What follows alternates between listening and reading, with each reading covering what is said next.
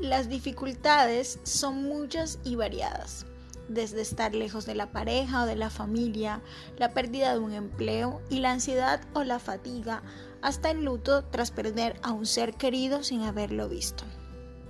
Hoy, en Las Procrastinadas, hablaremos de la salud mental durante y después de la pandemia, emociones en medio de esta crisis.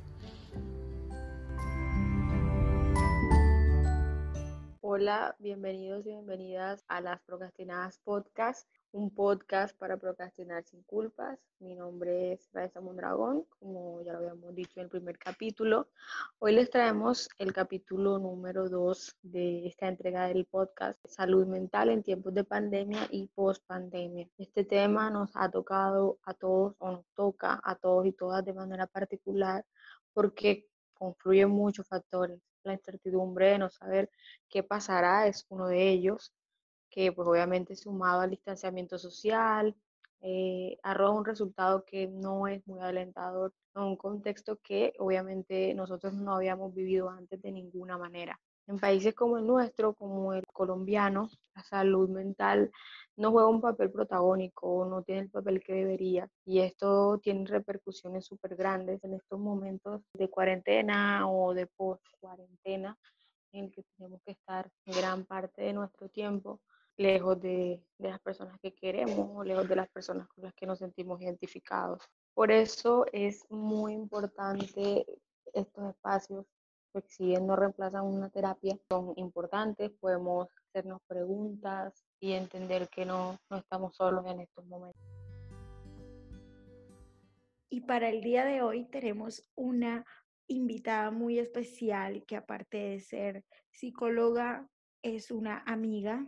Ella es Leticia Rodríguez, es psicóloga uruguaya y ha trabajado especialmente con niños, niñas y adolescentes como psicóloga en proyectos sociales. Actualmente trabaja con atención particular en consultorio privado con niños, niñas, adolescentes y adultos.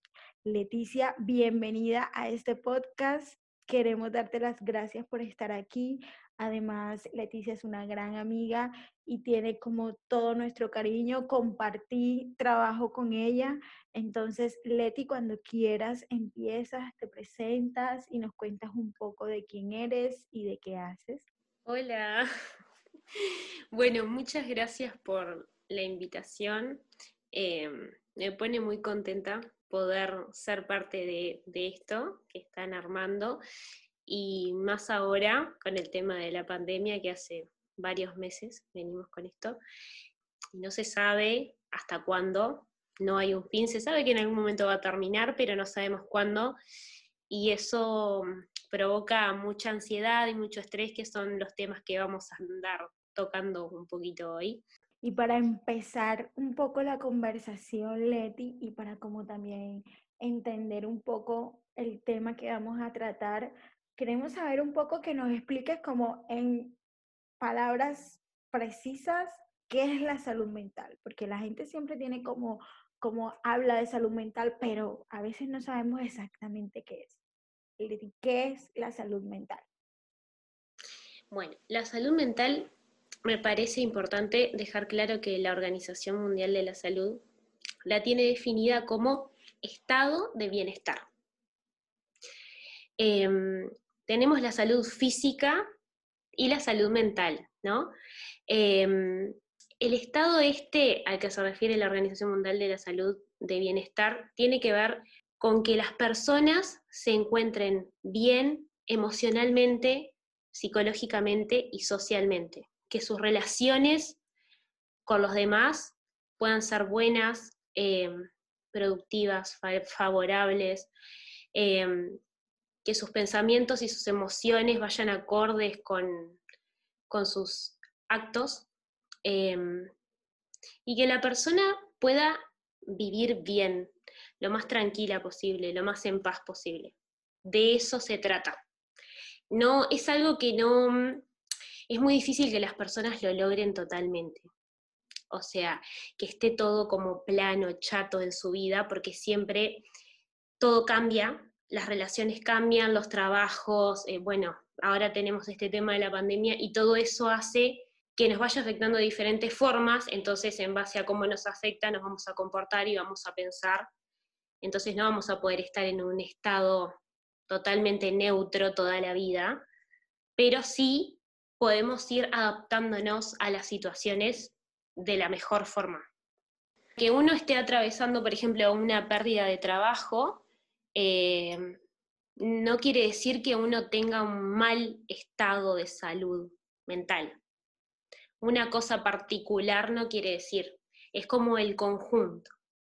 Se dice que la persona estaría bien cuando está en equilibrio, cuando se empiezan a desequilibrar muchas cosas y a la persona le empieza a afectar de diferentes formas, es ahí que la salud mental no estaría sana. Leti, eh, de manera concreta, quería preguntarte algo porque pienso que es es, algo que nos está pasando a todos por igual, aunque tiene diferentes orígenes dependiendo de quiénes seamos, de quiénes nos desempeñamos, pero hay dos temas muy importantes en este tiempo de pandemia e incluso de pospandemia. Me parece que incluso más en la pospandemia porque en este tiempo de, después de que se acaba la cuarentena, después que se acaba el confinamiento, se supone que no hay unas reglas coercitivas sobre los ciudadanos, que supone que impera el autocuidado, es cuando más nos da estrés, cuando más nos da ansiedad de que no podemos controlar al otro, en estos tiempos hablando de, un virus que se propaga de una forma tan rápida, o de que no podemos, digamos, manejar o controlar o saber qué va a pasar en un, en un, en un futuro inmediato o en un futuro más cercano, ¿verdad? ¿Cómo manejamos nosotros el estrés y la ansiedad que nos da, que nos deja este, esta pandemia o que nos está dejando? Em, bueno, me parece primero importante poder diferenciar el estrés de la ansiedad, porque muchas veces se los ve como algo igual o similar, em, pero en realidad el estrés es una respuesta que tenemos todos hacia algo externo, hacia una exigencia externa. Y eso puede ser una exigencia de otra persona eh, en cualquier ámbito de nuestra vida, familiares, amigos, compañeros de trabajo, quien sea. Puede ser una situación, en realidad no una persona particular, sino una situación como está pasando ahora con el tema de la pandemia, o puede ser que nosotros mismos nos pongamos una exigencia. No hay nadie que nos está diciendo, pero nosotros mismos nos ponemos esa exigencia. Entonces, eso sería el estrés algo externo y cómo es nuestra respuesta a eso que es externo a nosotros. Y por otro lado, la ansiedad es miedo y nada más que miedo. No sabemos lo que va a pasar. Entonces nos ponemos ansiosos de diferentes formas en realidad. A muchas personas se le da por comer, por no dormir, como que se empiezan a trastocar esas cosas que tienen que ver con lo cotidiano. La pandemia sí ha dejado a muchas personas y aún conviven con el estrés y con la ansiedad, o capaz que muchos que ya convivían con esto se les agravó, pero es algo que se puede manejar, se puede mejorar. ¿Cómo se hace?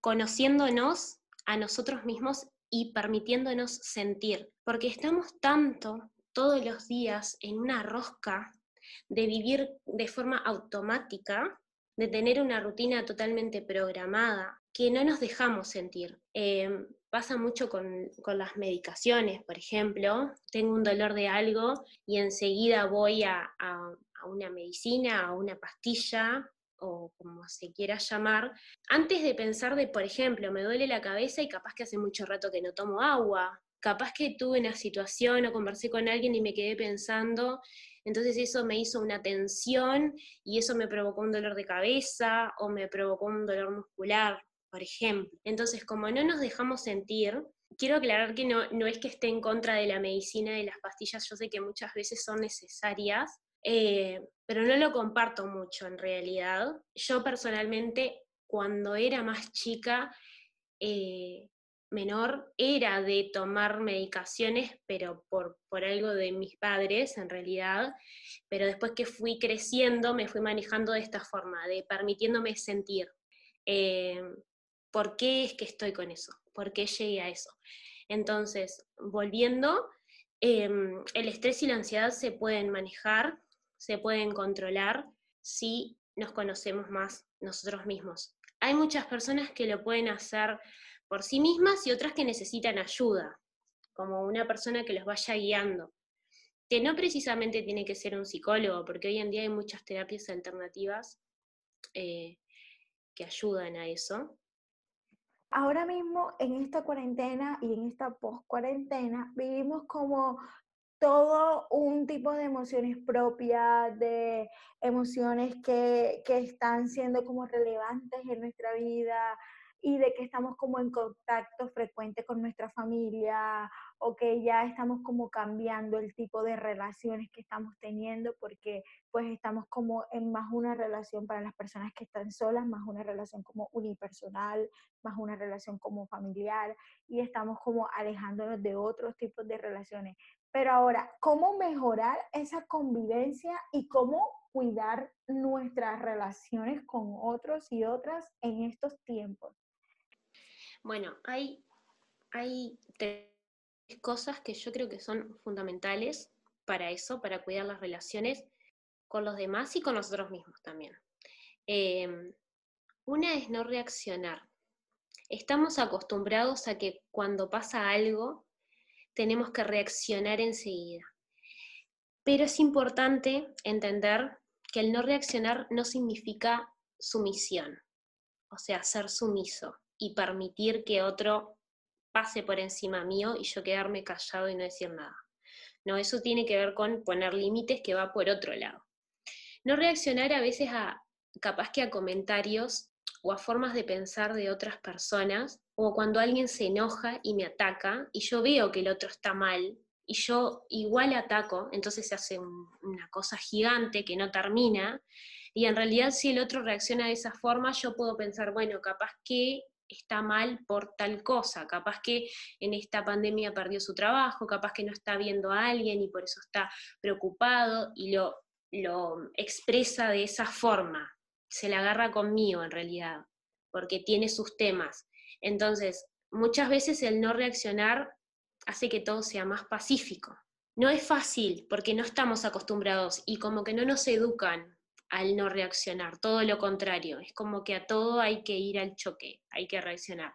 Por otro lado, el no juzgar, el como estar mirando al otro, qué está haciendo, señalando, eh, buscando el detalle, en una casa, por ejemplo, ¿no? Con la pareja, con los hijos. Dejar ser a las personas también. Sí, como dije antes, está bien marcar los límites, esto me molesta, esto me hace mal, pero poder conversarlo, no, no ir como a la pelea, sino conversar, mirá, esto no me gusta, no me parece, vos pensás lo mismo, ¿qué opinás? Bueno, de esa forma, generando como un, un diálogo sano, respetuoso. Y por otra parte también el dar, el dar lo que yo puedo dar, no sobreexigirme y dar más de lo que yo puedo para que el otro esté bien. No, dar lo que yo puedo y que sea un dar y no un intercambiar porque la diferencia es que si yo doy algo, si yo acompaño a una persona y después yo necesito que me acompañen y esa persona no me acompaña y yo me enojo, ahí en realidad estoy intercambiando, porque yo estoy haciendo algo y después si el otro no lo hace, yo voy a estar mal, me voy a enojar y le voy a reclamar. Entonces cuando di, no di. Eso es súper importante. Me parece que esas tres cosas para la convivencia y para la vida, en realidad, el no reaccionar, el no juzgar y el dar son fundamentales. Leti, eh, había, ah, cuando empezamos el podcast, eh, había, había comentado, les había comentado a nuestros oyentes que en Colombia eh, la salud mental no tiene un papel protagónico por el mismo sistema de salud. Eh, es costoso acceder a una terapia, a una consulta particular. Y esta yo creo que es la pregunta que todos nos hemos hecho en, en este escenario tan inédito que nos ha tocado vivir como es una pandemia. ¿Cómo podemos nosotros proteger nuestra salud mental en esta pandemia, en esta pospandemia?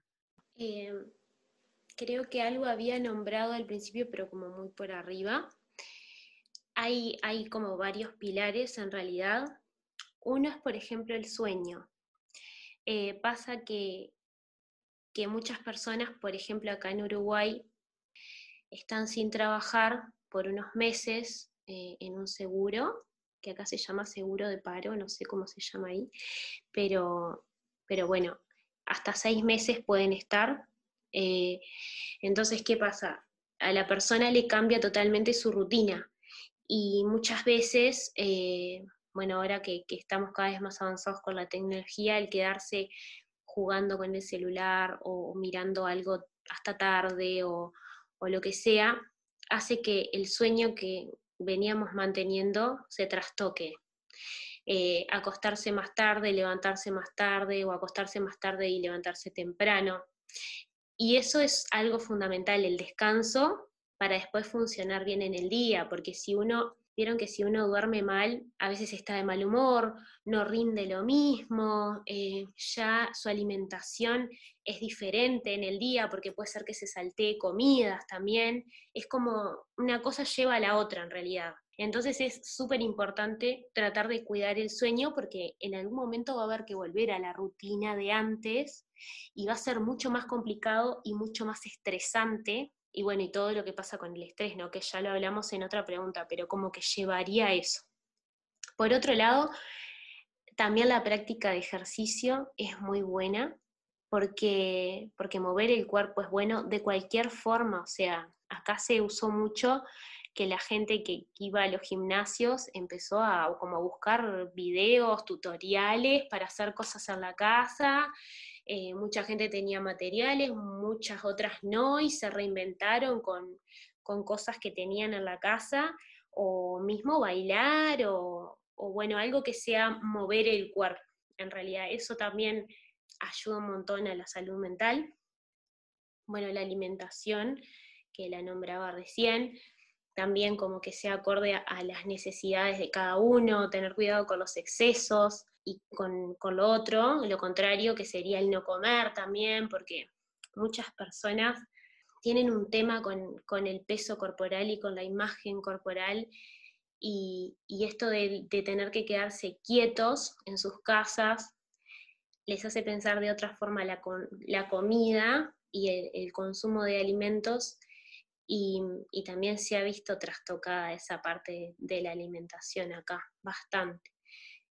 Después también es muy recomendada la, meditación, que por suerte se está practicando más. También hay como un concepto a veces que no está claro sobre qué es meditar, porque muchas personas piensan que, bueno, es cerrar los ojos y, y, y me tengo que concentrar y no tengo que pensar en nada. Y si no me pasa eso es porque no puedo meditar. Y en realidad el hecho de estar en un lugar tranquilo y, ponerme y cerrar los ojos y decir, bueno, voy a hacer esto para mí, ya el hecho de ir a hacerlo, aunque sean los segundos o minutos que sean, ya uno estaría meditando porque se da ese espacio. Después con el tiempo y la práctica, como todo, se vuelve más largo el tiempo y capaz que se, se empieza a hacer más días, pero es súper recomendable cada vez más realizar meditación. Bueno, después el autoconocimiento, eso que, yo mencionaba antes de, darse el tiempo de sentir, de permitirse, eh, de permitirse todas las emociones que puedan salir, como un llanto, una risa, eh, porque muchas veces las personas están en una situación de pandemia y no se permiten, por ejemplo, eh, no, ¿cómo, ¿cómo, yo voy a estar de esta forma si hay otro que está malo? O como que no amerita sentirme de una forma si tengo un familiar así o si está pasando tal cosa. Entonces, como dejarse ser, eso es súper importante. Después organizarse el tiempo también, tratar de organizarse como el día, va todo de la mano porque va en conjunto con el sueño, con la alimentación. No dejar de tener objetivos, no pensar que esto, o sea, no sabemos cuánto va a durar, es una realidad, cuándo se va a terminar tampoco, pero, pero no dejar de, tener objetivos de la vida, porque va a terminar en algún momento. Y tratar de, evaluar mis emociones y de poder compartir también preocupaciones, no cohibirme porque, porque estoy pasando por una situación y sentirme negativo y privarme de decir cosas no decirlas, o sea, mostrar mis preocupaciones con un otro. Está bien dejarme escuchar. Y bueno, esas, yo creo que serían esas. Leti, personalmente esta pregunta que viene, pues eh, es una pregunta que, que me, digamos, con la cual me siento estrechamente relacionada, porque en esta pandemia, al principio de la pandemia, perdí a mi mamá, no tuvo relación, aunque de hecho no tuvo relación con el coronavirus, ni nada por el estilo, sí, sí el coronavirus cambió o modificó todos los rituales que una persona puede tener para despedir a un ser tan especial eh, y que eh, es tan importante en estos momentos eh, del duelo como la compañía de, de, los seres que queremos. Pero bueno, la pandemia, yo una vez escuché o leí que no había un peor momento para morir que este. Si de por sí ya la muerte dolorosa, es más dolorosa en estos momentos, me parece a mí personalmente, porque viví la situación. ¿Cómo crees tú que es la, eh, o cómo afrontar el duelo en tiempos de pandemia? ¿Cómo, cómo afrontar esa pérdida, el duelo, cualquier duelo? En mi caso, pues el, el, el duelo de, de, haber perdido pues, pues a, una, a mi mamá.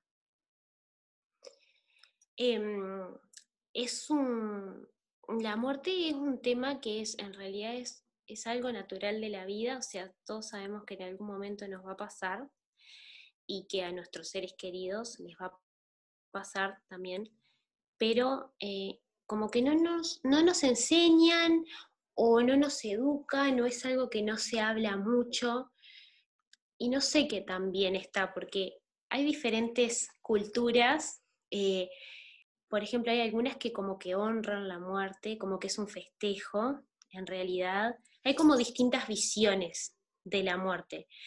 Eh, eso por un lado. Por otro, muchas veces lo que pasa es, y más cuando, cuando uno no puede despedirse de la persona, no, no puede verla por última vez, eh, uno siente culpa porque, porque yo quería estar ahí, porque no pude, y capaz que se pone a pensar, bueno, pero capaz que podría haber encontrado la forma, y en realidad eso no ayuda, o sea, no ayuda a la persona.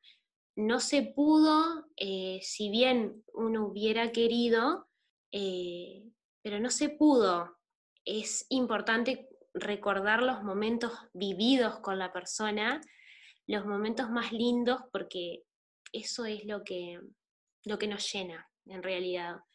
El sentir culpa, la culpa es algo creado, algo que no existe en realidad, es algo que nosotros lo creamos en nuestras mentes, pero no existe la culpa, es como, como maquinarnos y pensar, pensar, pensar, pero no, no existe, es algo que está en la sociedad, sí, pero no existe, lo único que nos hace es hacernos mal, es un sentimiento súper negativo en realidad. Llorar está bien, está perfecto llorar. Lo que decía en lo que contestaba en otras preguntas que me hicieron, em, el dejarnos sentir, que ya lo dije varias veces, eh, qué siento, cómo me siento, qué es lo que quiero hacer ahora, quiero estar acompañada, quiero hablar con alguien.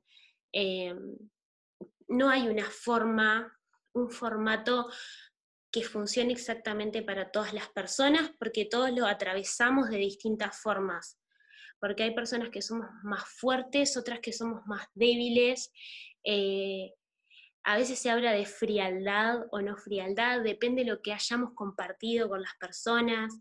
Eh, entonces no hay como una forma cuadradita de, poder atravesar un duelo. Sí, siempre va a ser bueno estar acompañado, sí, siempre va a ser bueno recordar eh, los buenos momentos vividos con la persona, sí está bueno tratar de pensar, por más de que no, los, no, los, no lo trabajemos a la vida, de que es algo natural, es algo que pasa. Em, hay muchas, eh, muchos estudios y muchas terapias de estas que yo les nombraba, em, que trabajan diciendo que las personas vienen con un propósito a esta vida y que cuando lo cumplen eh, deciden irse y muchas dicen que eh, se lo pueden dejar a algún familiar ese propósito si no lo pudieron cumplir, si hicieron todo para cumplirlo y no pudieron. Entonces capaz que tratar de verlo por ese lado también. Por eso les digo, no hay como algo cuadradito, pero sí siempre es importante dejarnos sentir No, no trabarnos, no, no, por ejemplo, decir, no, no voy a llorar adelante de un hijo porque, porque yo no le puedo mostrar a mi hijo que su mamá es débil, porque yo le tengo que mostrar que no, que esto no se afronta de esa forma. Y no, si tengo ganas de llorar, lloro y puedo explicar por qué estoy llorando y no pasa nada, en realidad. Porque siempre que nos, nos privemos de expresarnos, eso va a salir por otro lado. Si no sale por el llanto, va a salir a través de un dolor, eh, a través de otra cosa, porque el cuerpo va a hacer un llamado de atención de que eso que está ahí trancado tiene que salir de alguna forma. Entonces, nada, eso. No sé si quedó claro. Sí, sí, quedó, quedó bastante claro. Bueno, y con respecto a él, es una cosa que nos está costando mucho ahora mismo en la pandemia, como vivir con el duelo, afrontar el duelo, afrontar la ansiedad, afrontar el estrés y cómo proteger nuestra salud mental. ¿Qué es lo que nos está costando más? O sea, hay cosas que nos están pasando como sociedad, como personas, ¿Qué es lo que nos está costando más en estos tiempos de cuarentena y pues de coronavirus? Porque aunque en algunos países ya acabamos la cuarentena, el coronavirus, el COVID, no se ha ido. Entonces, ¿qué nos está costando más? Y también surge como la pregunta de cómo vamos a quedar emocionalmente después de esto, porque en realidad esto ha tocado la vida de todos y todas. Entonces, ¿cómo vamos a quedar? O sea, ahora vivimos como en un espacio en el que estamos como afrontando cosas en un momento y no estamos como dimensionando más allá, pero sí queda la pregunta de cómo vamos a quedar emocionalmente después de esto cuando ya veamos qué pasó en el 2020 y veamos que lo que pasó fue esto, una pandemia. Entonces, Leti, quedamos como con esas dudas y cómo afrontar esto y y pues cuéntanos. Yo creo que eh, lo que más chocó a las personas es algo que también se los mencionaba y es el corte con la rutina. Es que mi día, que yo ya lo tengo organizado, ir a trabajar, ir a estudiar, eh, llevar a los hijos a estudiar o, bueno, la rutina que pueda tener cada persona, eh, se vio totalmente movida a todos, en realidad nos pasó esto. Entonces ya eso es un, desequilibrio grande, porque no lo esperábamos. Mueve varios ámbitos de la vida, mueve el trabajo, mueve la convivencia.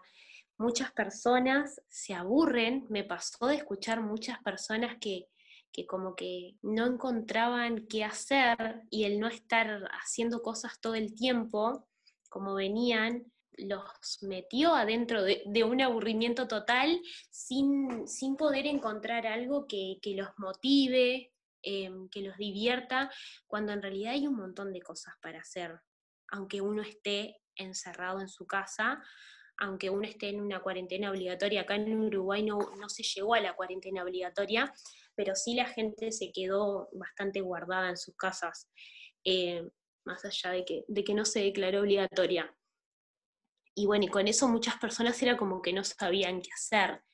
Y muchas personas se separaron también de sus parejas, porque el estar tanto tiempo juntos no había pasado nunca. También empieza a afectar la economía porque muchas personas se quedan sin trabajo.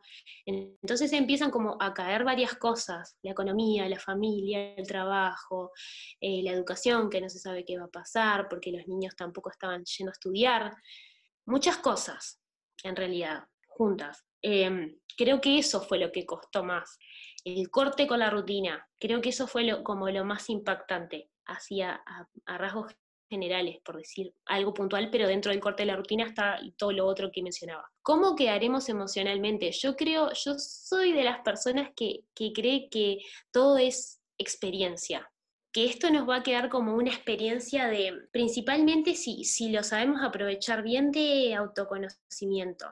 Porque cómo me manejé yo en este momento que mi vida cambió totalmente. ¿Cómo respondí yo al cambio? ¿Qué es lo que me di cuenta? Capaz que me di cuenta que con mi pareja no estaba bien, que no podía estar tanto tiempo, y bueno, yo pensaba otra cosa, pero porque no lo veía mucho, por ejemplo.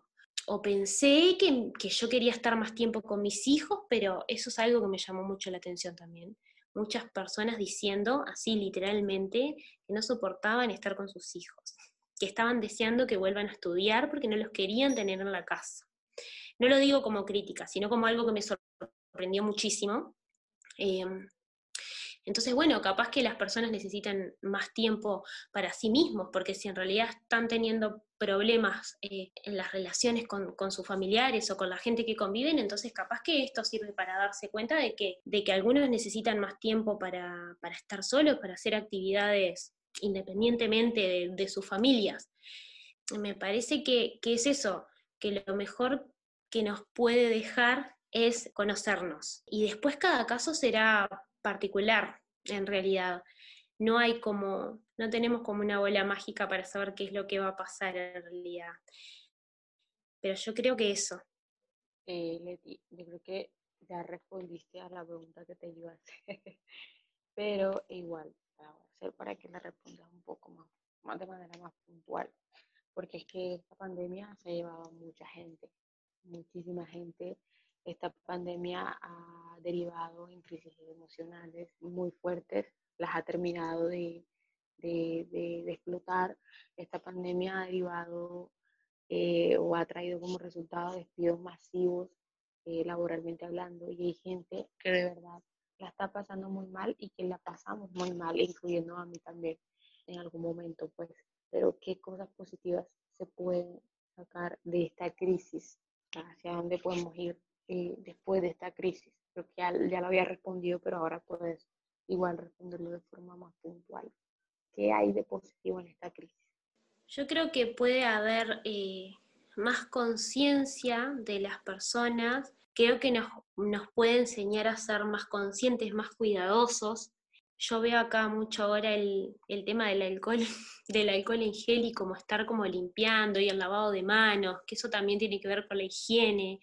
Eh, entonces también nos puede enseñar por ese lado a ser como más, más cuidadosos con nuestra higiene y nos puede prevenir otras gripes comunes que hay, eh, porque al estar eh, más saciados, también eso, o sea, son como pequeñas cositas, pero que en realidad hacen un, cambio grande. Capaz que también el, el, valor a la familia y a los amigos, el vernos más y no estar tanto frente a pantallas, si bien las pantallas por suerte las tenemos, porque por ejemplo ahora podemos estar haciendo esto, estando a varios kilómetros de distancia, em, muchas veces tenemos a las personas cerquita de nosotros y no, y no las vemos porque en realidad no nos podemos organizar bien el tiempo.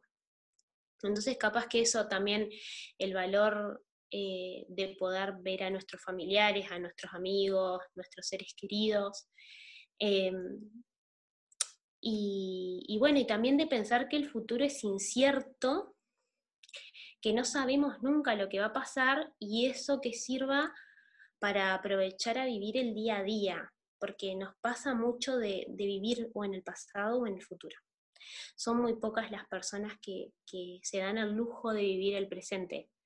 Eh, el hoy, siempre pensando en, mañana, en qué voy a comer mañana y qué voy a hacer mañana, y, mañana en mi trabajo y no quiero ir y no me gusta y quiero cambiar de trabajo y todo eso futuro, futuro, futuro. O si no, quedándome en el pasado. Eh, no sé, me peleé con tal persona y sigo enganchado con eso, con eso que me peleé, con cosas que ya están, que ya pasaron. Entonces, capaz que nos puede enseñar a eso, a vivir más el presente, em, y no, no pensar en cosas que no existen porque el, pasado y el futuro no existen. Existe solamente el hoy y este momento. No sabemos lo que va a pasar. Em, creo que, eso es lo, lo que nos deja de positivo. Sí, y pues ya como complementando esa pregunta, porque de verdad que esta sí tiene como complemento, ahora pues ya encontramos cosas positivas, pero ahora, ahora ¿cómo le saco yo provecho a eso, a la pandemia? O sea, en grandes circunstancias, en, como mirándolo desde un aspecto como grande, podemos ver que la pandemia, qué positivo podemos sacar. Pero, ¿qué, ¿cómo sacarle provecho? a la pandemia como desde, nuestra, desde nuestro autoconocimiento, desde nuestra perspectiva, desde la perspectiva psicológica. Bueno, claro, sí se puede, pero básicamente cómo sacarle provecho a todo esto que si bien ya acabamos la cuarentena, no ha terminado. Capaz que, que lo bueno sería como cada persona particularmente eh, hacerse una especie de, de planificación de, de cosas que se dio cuenta que no estaba haciendo o que estaba dejando de lado o que no, no, se hacía el tiempo para hacerlas. Y en esta cuarentena se dio cuenta de que sí, que en realidad tenía el tiempo, de que era cuestión de, de organizarse, eh, de que capaz que quiero ver más a alguien, capaz que quiero viajar y lo estoy postergando, capaz que no estoy conforme con mi trabajo y bueno, y me di cuenta ahora que estoy sin trabajo, capaz que me gusta estar más en mi casa y quiero trabajar menos horas. Como en cada persona va a ser súper particular en realidad esto, pero como, como tomarse el tiempo para evaluarse personalmente y qué son las cosas que, que realmente me hacen bien y me hacen estar en, en, un estado más tranquilo, más provechoso, y sacan mi mejor versión, digamos. Creo que eso. Bueno, Leti, te agradecemos enormemente haber dedicado este espacio para estar con nosotras y conversar sobre estos temas que muchas veces ignoramos, pero que están y que existen y que debemos como atender. Bueno, muchas gracias como, como les decía al principio me pone muy contenta haber podido participar y, estoy súper a las órdenes em, para otros temas que sean así como de interés general. Así que bueno, agradecerles a las dos. Muchas gracias. Bueno, sin más contarles a nuestros oyentes que Leti hace como consultas particulares y ahora mismo con esta pandemia también hace consultas como virtuales y la pueden encontrar como Leticia Psicología en Instagram. Si quieres, Leti, nos dices como tu usuario en Instagram, irlo y ponerlo como acá en nuestra intro. Van, van a encontrar el usuario, pero Leti, si quieres, puedes decirlo. Es eh, psicóloga-leticia-rodríguez. Ok, entonces pues sin más agradecerles a todas las personas que estuvieron aquí y que llegaron hasta el final. Recuerden que nos encuentran en nuestras redes sociales como Las Procrastinadas y pueden encontrar este podcast en todas las plataformas digitales. Muchísimas gracias por estar aquí. Chao, nos despedimos. Raiza se despide, Cecia se despide, Leti se despide. Hasta luego.